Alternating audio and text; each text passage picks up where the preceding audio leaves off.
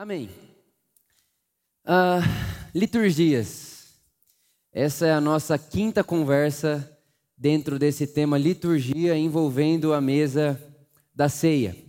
E o grande coração dessa série, né, o grande motivo de nós termos iniciado essa conversa é que nós somos, somos seres humanos. E seres humanos amam. Todo ser humano ama. Ser ser humano é intrinsecamente amar. Não há um ser humano no mundo que não ame alguma coisa. Nós amamos. Ser ser humano é desejar. Ser ser humano é amar. E a grande novidade, né, na verdade, a grande notícia dessa série Liturgia é que os nossos amores, eles são moldados. Nós podemos adaptar os nossos amores. Nós, como seres humanos, amamos, é intrínseco, Somos feitos à imagem e semelhança de um Deus que é amor, por isso amamos, queremos ser amados, queremos ser aceitos e queremos amar também. Mas também podemos escolher aquilo que vamos amar. Todo mundo vai concordar comigo que o ser humano é super adaptável. Por exemplo, tem gente que mora em países que convive com uma temperatura de 5 graus, menos 3 graus, menos 10 graus. E aí você vai fazer uma viagem para lá, você fica 15 dias lá, você já quer vir embora, que você não aguenta mais. Mas fica lá um ano, dois anos. Daqui a pouco você está lidando com aquilo como se aquilo tivesse sido toda a sua vida. Porque nós, seres humanos, nós somos adaptáveis. A gente se adapta, a gente se adequa. E os nossos amores, da mesma forma. Por exemplo, já contei para vocês, há dois anos atrás, eu odiava natação. Até que eu me propus a repetir aquilo conscientemente, como uma forma de me exercitar, e de repente, enquanto eu praticava conscientemente, ou seja, de repente a natação se tornou minha liturgia, eu passei a amar. Por quê? Porque o ser humano ama e ele, através de repetições conscientes, ele pode moldar e readequar os seus amores. A verdade é que você vai amar aquilo que você gasta tempo fazendo, e você vai amar aquilo que você gasta tempo ouvindo e vendo. Esses dias atrás eu estava conversando com uma amiga minha, a gente estava no aniversário, eu estava conversando com ela, e essa amiga minha trabalha nos bastidores de televisão. Ela trabalha para programas de TV. E um dos programas que ela fez recentemente é esses programas de ex-namorado, ex-namorada, sabe? Você pega os ex de todo mundo e joga lá e vamos ver o que acontece. Ela fez um bastidor para esse programa. E ela contando para mim, eu fiquei impressionado. Foi, não faz muito tempo que ela me contou, não. A gente já estava no meio da série Liturgia. E ela começou a falar assim para mim, Vitor. Ela fica por detrás das câmeras, olhando as cenas, assistindo todas as câmeras e tem que fazer os recortes para você assistir na TV. Espero que você não, mas para você assistir na TV depois. E ela falou para mim, Vitor, foi os piores momentos da minha vida. Porque eu fico, fiquei olhando aquilo tanto, assistindo aquilo tanto, vendo aquilo tanto, que eu entrei em crise no meu relacionamento. Comecei a me achar feia. Comecei a me achar gorda. Comecei a me achar pobre. E é uma pessoa linda, é uma pessoa maravilhosa. Mas ficou vendo tanto aquilo, tanto, tanto, tanto, tanto, tanto, que não tem como, aquilo te molda. Aquilo te forma, porque nada é neutro. Nada que você assiste é neutro. Nada do que você ouve é neutro. Nada do que você vê é neutro. Tudo está nos formando o tempo inteiro. Nós não somos originais. Nós somos fruto daquilo que nós estamos gastando o nosso tempo e colocando nossa atenção. Então, quando ela, quando ela falou aquilo para mim, eu falei: Isso aí é uma liturgia. Nada é neutro, não existe energia neutra. É por isso que quando nós começamos essa conversa, há quatro semanas, cinco semanas atrás, eu falei para vocês: tudo que nós fazemos, tudo que vemos, ouvimos, praticamos, está nos formando, está nos moldando. E eu aprendi com um grande amigo meu, Felipe dos Anjos, ele disse para mim o seguinte: Vitor, o nosso amor a nossa vontade de amar, os nossos desejos é como uma fogueira. E para uma fogueira permanecer acesa, ela precisa de lenha. Para uma fogueira per permanecer acesa, ela precisa de lenha. E a lenha são as práticas que nós damos para o nosso desejo, para o nosso amor. Aquilo que você e eu fazemos como prática repetida, aquilo que eu e você fazemos como aquilo que supre o nosso desejo, a nossa vontade, são as lenhas que nós estamos colocando nessa fogueira do nosso amor. E aí ele contou para mim o seguinte: ele disse, Vitor, só que o interessante é que o seu cérebro não sabe se aquela lenha que você está colocando ali naquela fogueira, ele não sabe se ela produz vida ou morte. Então, por exemplo, não sei se você viu a notícia de um deputado de São Paulo que foi lá na Ucrânia, limite com a Eslováquia, e ele conseguiu ver uma fila de mulheres refugiadas objetos sexuais. Ele conseguiu ver. Ele conseguiu, e, e para ele aquilo foi natural. Ele falou aquilo como se aquilo fosse a vida dele, é o meio que ele vive, é assim todo dia para ele.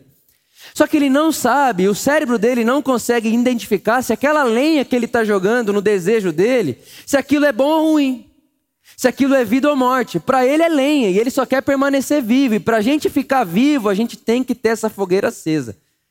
Uma pessoa que mata essa fogueira, uma pessoa que não tem mais esse fogo de amor, de desejo, ela está morrendo, morta. Então nós precisamos aprender com Jesus que lenha a gente vai pôr na nossa fogueira. O que, que a gente vai escolher como prática repetitiva? O que, que a gente vai escolher como prática consciente, que a gente vai fazer todo dia, e lembrando que isso está nos moldando, lembrando que isso está nos reformulando? O que, que eu escolho pôr na minha lenha? Eu vou colocar aquilo que me destrói ou aquilo que me traz vida? O que, que eu vou pôr na minha fogueira, no meu desejo? Eu vou jogar o que lá? Eu vou colocar um esporte ou eu vou colocar uma safadeza? Um programa de TV como esse. O que, que eu vou pôr na minha fogueira? Eu preciso ficar vivo. E para eu ficar vivo, eu preciso de práticas. Nós somos seres de hábitos. Ser humano é ser um ser de hábito, é, um ser, um, é ser um ser de prática repetida.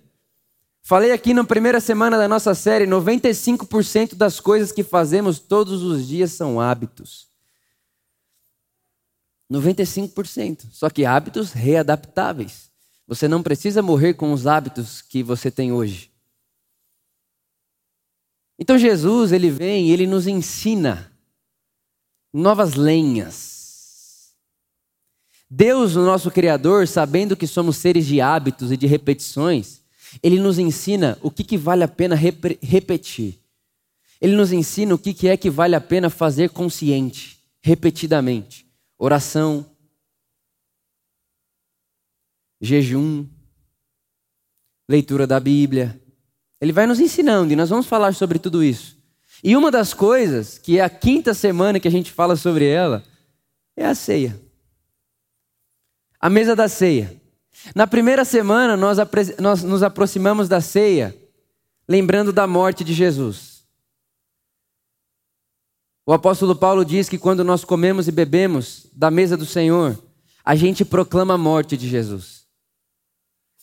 Nós anunciamos a morte de Jesus. E junto com a morte de Jesus, anunciamos a sua ressurreição. Na segunda semana, nós falamos da ceia como um jeito de Deus abençoar o nosso trabalho, aquilo que nós fazemos com a nossa mão no nosso dia a dia. Porque vinho não dá em árvore, o que dá em árvore é uva. Vinho não. Para um vinho ser vinho, ele passa por um processo humano, tecnológico.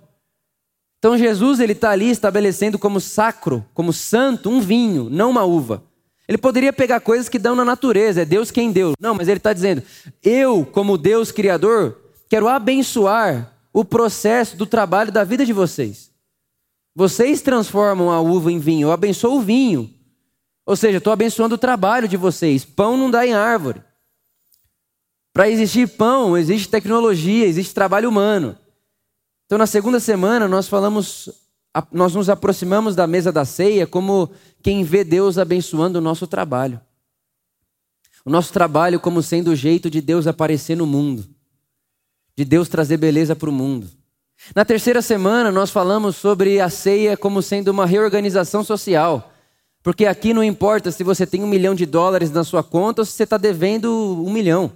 Todo mundo aqui hoje vai comer o mesmo pão, beber o mesmo suco como uma antecipação do dia em que o reino de Deus estará pleno e absoluto, e todos nós comeremos as mesmas comidas, porque Isaías 55 diz que naquele dia todo mundo vai poder comer e beber sem preço e sem custo, porque tudo é graça. Essa foi a nossa segunda semana, terceira semana. Na quarta semana, que foi semana passada, nós aproximamos, nós nos aproximamos da mesa falando de perdão. Sem perdão não há futuro. A mesa da ceia nos lembra que sem perdão não há futuro.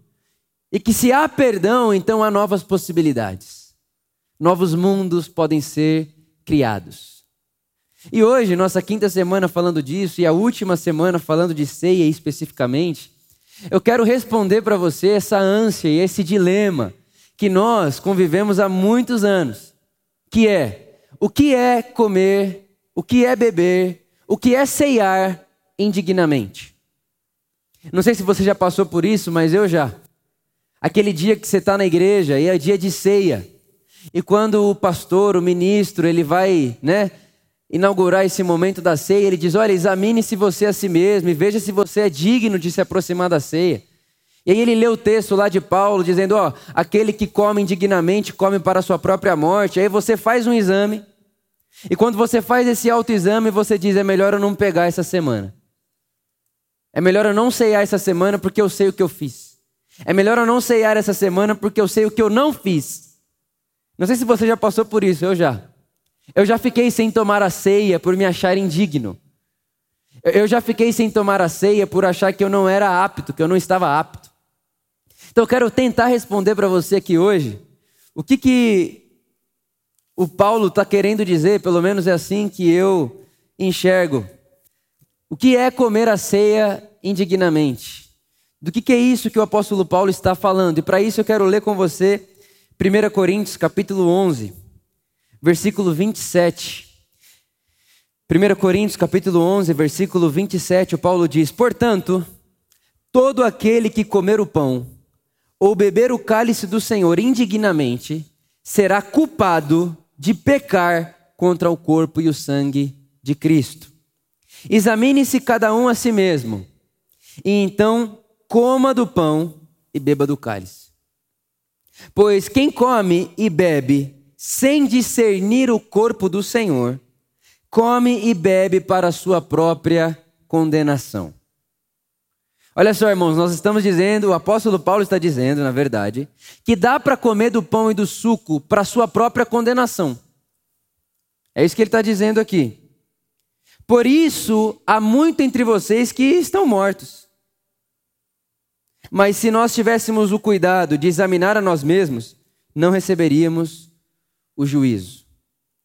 Olha para cá. Qual que é a leitura comum? Qual que é a leitura que fazem e que nós fazemos por aí? É que o apóstolo Paulo está dizendo assim: examine-se, pois, o homem a si mesmo e perceba se cometeu pecado ou não.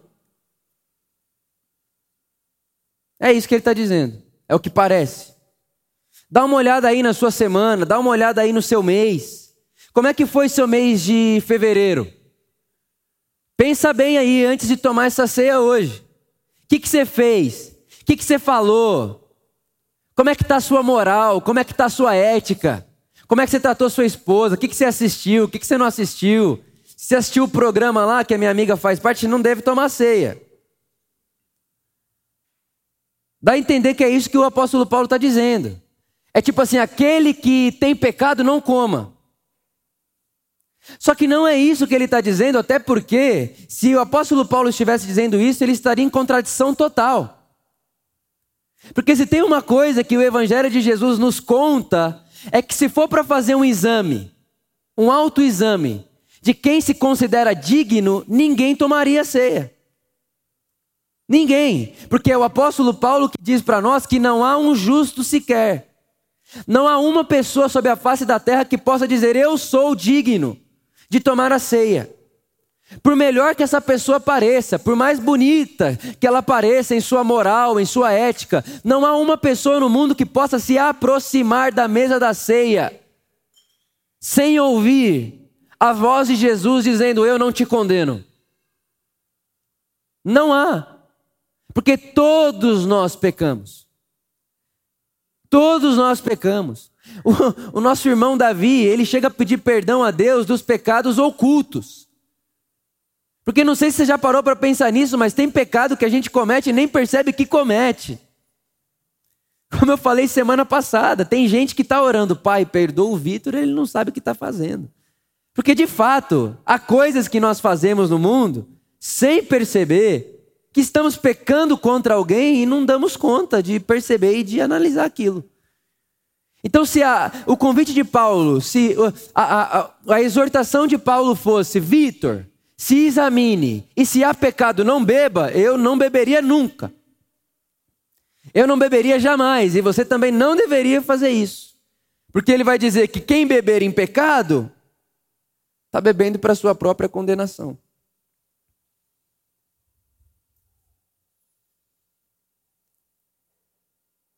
Não há um justo sequer.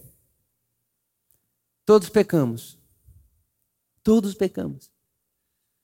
Por isso que sem perdão não há futuro. Se não há perdão, não há mesa. Se não há perdão, não há acolhimento. Se não há perdão, não há ajuntamento. Agora, se a gente quer entender de fato o que, que o apóstolo Paulo está dizendo aqui, e o que, que o apóstolo Paulo está tratando como comer indignamente, a gente precisa começar a leitura no verso 20. O próprio contexto do que ele está dizendo vai responder para nós o que é esse comer indignamente. O verso 20 diz: Quando vocês se reúnem, não é para comer a, me a mesa do Senhor, porque cada um come a sua própria ceia sem esperar uns pelos outros. Assim, enquanto um fica com fome, outro se embriaga. Será que vocês não têm casa onde possam comer e beber? Ou desprezam a igreja de Deus e humilham os que nada têm? Que direi? Eu os elogiarei por isso? É óbvio que não. Irmãos, eu já falei para vocês aqui, a ceia, na época contemporânea de Paulo, não era esse ajuntamento de um domingo com um pedacinho de pão e um pouquinho de suco. A ceia, na época contemporânea de Paulo, era uma festa que chamava Festa do Ágape.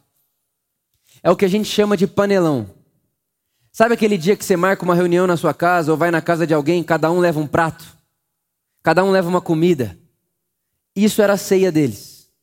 Só que a igreja de Jesus, o corpo de Cristo, ele é essa realidade mística, sobrenatural, misteriosa, de um corpo com gente de todo jeito, de toda tribo, de toda raça, de toda nação e de toda classe.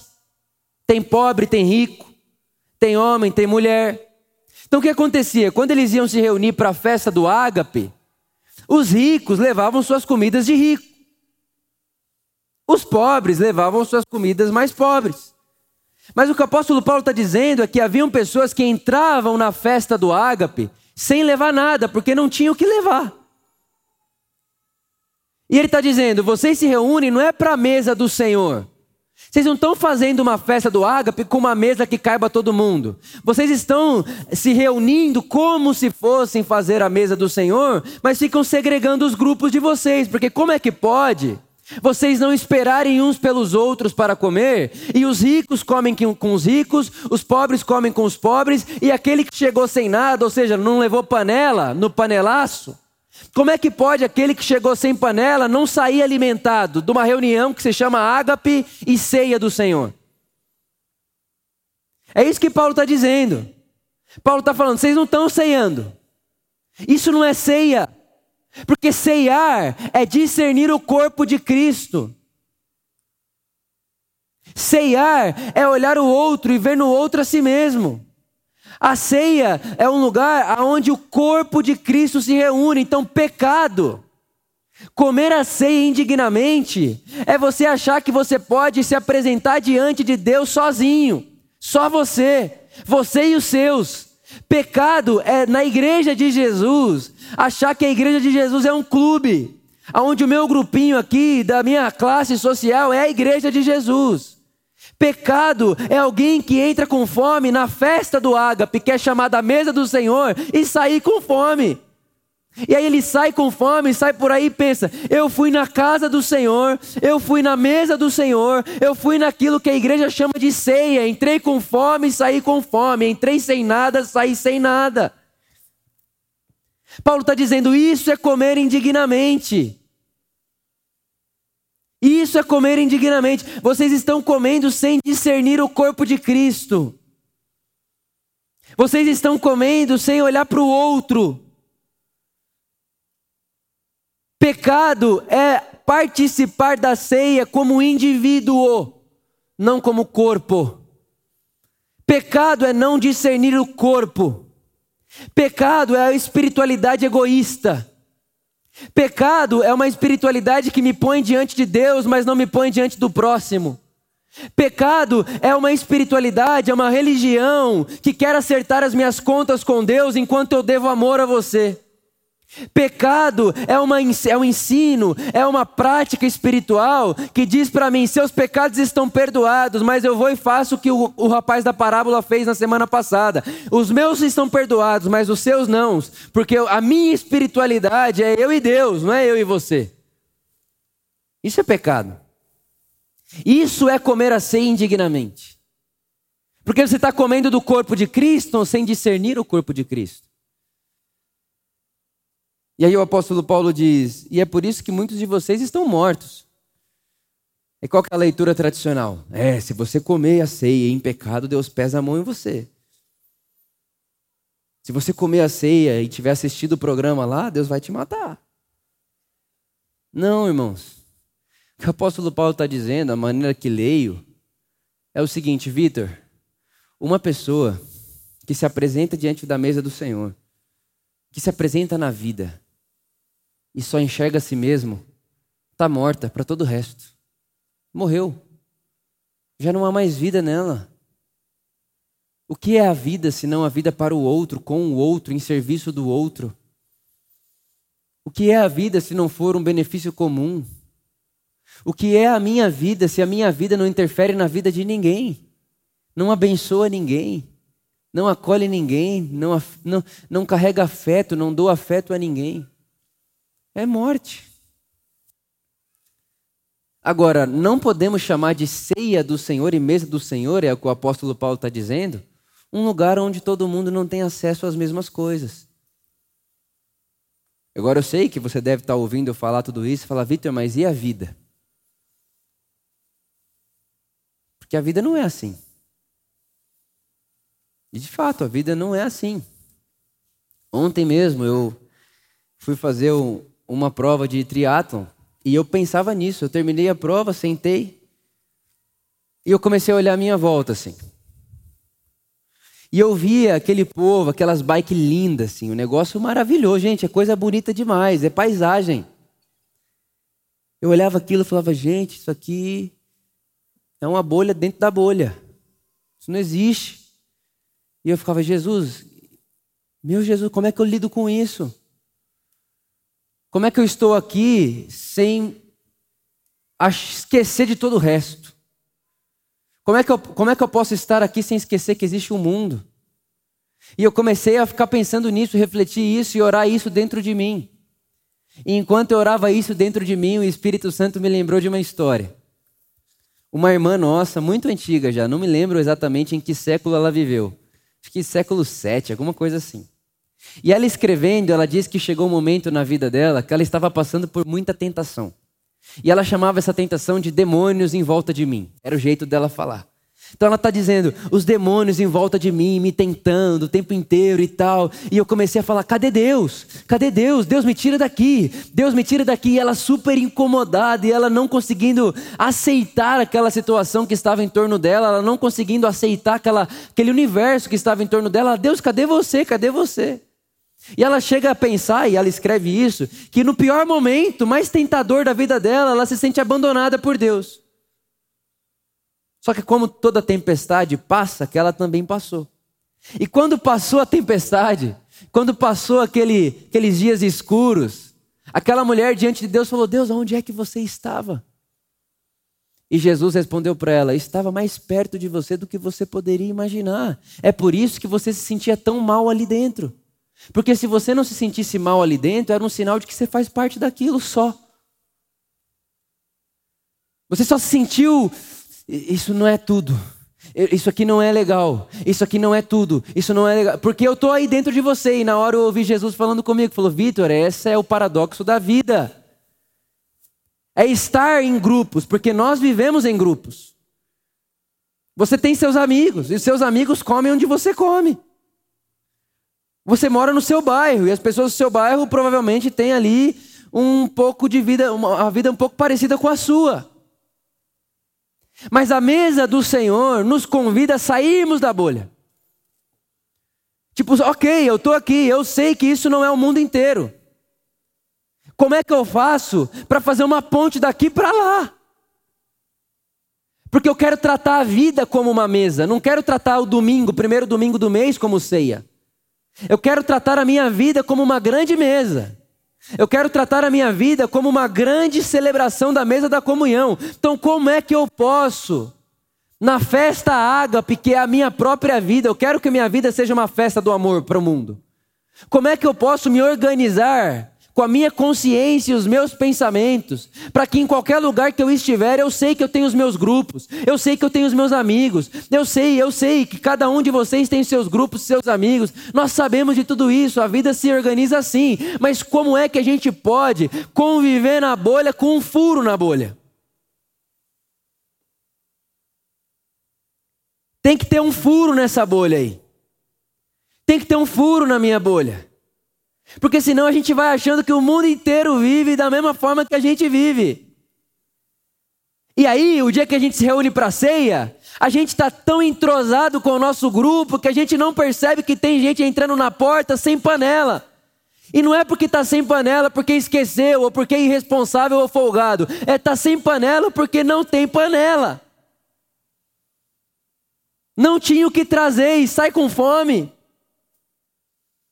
Então a pergunta que a mesa da ceia faz para nós hoje é: como é que nós podemos viver nesse mundo, na sociedade? E sim, nós estamos divididos por bairros. Irmão, só de ter bairro já está dividido, já está segregado. Como é que a gente pode viver num mundo de classes? Furando a bolha. Furando a bolha, pulando para fora da bolha do eu e dos nossos, porque escute só o que eu quero dizer a você. Ser uma pessoa egoísta não é simplesmente ser uma pessoa que só pensa em si. Ser uma pessoa egoísta é pensar só em si e nos seus. Não, eu sou uma pessoa super generosa, super doadora. Tá bom, me fala as últimas 100 pessoas que usufruíram da sua generosidade. Ah, meu filho, minha esposa, meu filho, minha esposa, meu, meu tio, meu, minha esposa e meu filho. É os seus. O apóstolo Paulo está condenando isso aqui. Ele está falando, vocês estão ficando com os seus, só com os seus, e estão organizando uma mini sociedade do mundo dentro da mesa do Senhor. Aí, ao invés de vocês serem um sinal do que a sociedade deve ser, vocês estão repetindo a sociedade. Quando vocês se reúnem na mesa do Senhor, tem o bairro Jardins, tem a favela, tem o Heliópolis. Vocês vão montando bairros na mesa do Senhor, não façam isso. A mesa do Senhor é o lugar que não há bairro, não tem limite de município. Não tem score de banco. Não tem cartão preto, cartão branco, cartão roxo, não tem isso. A mesa do Senhor é um convite gratuito a todos, aonde nem precisa saber quem trouxe o quê. É só vir se aproximar, pegar e comer. Mas esse é o paradoxo.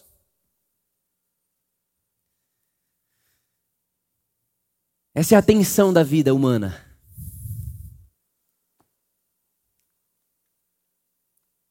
Esse é um dilema para a nossa vida. Mas a ceia nos aponta um caminho. A ceia, a mesa do Senhor, nos aponta uma possibilidade. A festa ágape nos aponta uma possibilidade. A igreja de Jesus, reunida, é um sinal do que a sociedade deve ser, mas jamais pode se tornar um reflexo do que a sociedade já é. A sociedade já é segregada. A sociedade já é separatista, limitante, classista. A igreja não pode ser um reflexo dela. Não pode. Eu me lembro uma vez que chegou uma pessoa aqui na Por Amor. Eu vou contar isso porque já faz tempo. E não foi só uma, foram algumas. E muito provavelmente ela já deva ter lidado com isso em outros lugares. E ela chegou aqui para mim já prometendo um cheque. Foi muito engraçado isso aí. E na hora que ela me prometeu aquilo, na hora o espírito já sabe aquele negócio, hum, tipo, desce quadrado. Nada a ver isso aqui. Eu olhei para aquele irmão e ele, ah, você pode me passar seu telefone? Tal, pra gente conversar. Eu falei, não dá. E acho que ele deve ter imaginado, acabei de te prometer uma. Eu falei, não, não, não dá, tem o um telefone da secretaria. Se você quiser, você pode ligar lá e a gente vai atender você com o maior coração do mundo. A gente tem pastores treinados aqui para conversar com você. Pergunta se ligou. Não ligou. Por quê? Porque ele está acostumado com uma sociedade que cheque compra tudo. Mas na igreja de Jesus, se tem uma coisa que não pode comprar nada é dinheiro. A nossa união é o sangue de Jesus. Eu converso com você, você conversa comigo, eu ajudo você, você me ajuda, não porque eu estou te prometendo cheque, mas porque a gente está debaixo da graça de Deus, submisso ao Rei Jesus, debaixo de uma ordem que é diferente dessa ordem onde tudo se compra e tudo se paga. Que não seja assim entre nós. E que nós não comamos da ceia, e não, preste atenção, não estou falando dessa ceia. Eu estou falando da ceia, que é a vida. Que nós não comamos da vida. Que nós não comamos na festa do ágape, que é a vida que Deus deu para nós, a dádiva de vivermos, fazendo da nossa vida um reflexo da sociedade e que a gente possa fazer o contrário. Que a nossa vida seja um sinal para a sociedade de como se deve viver. E ontem, enquanto eu pensava nisso tudo, e é engraçado, né? Que você está ali, está aquele monte de pessoa passando e já o negócio e tal, tal, tal, tal, tal.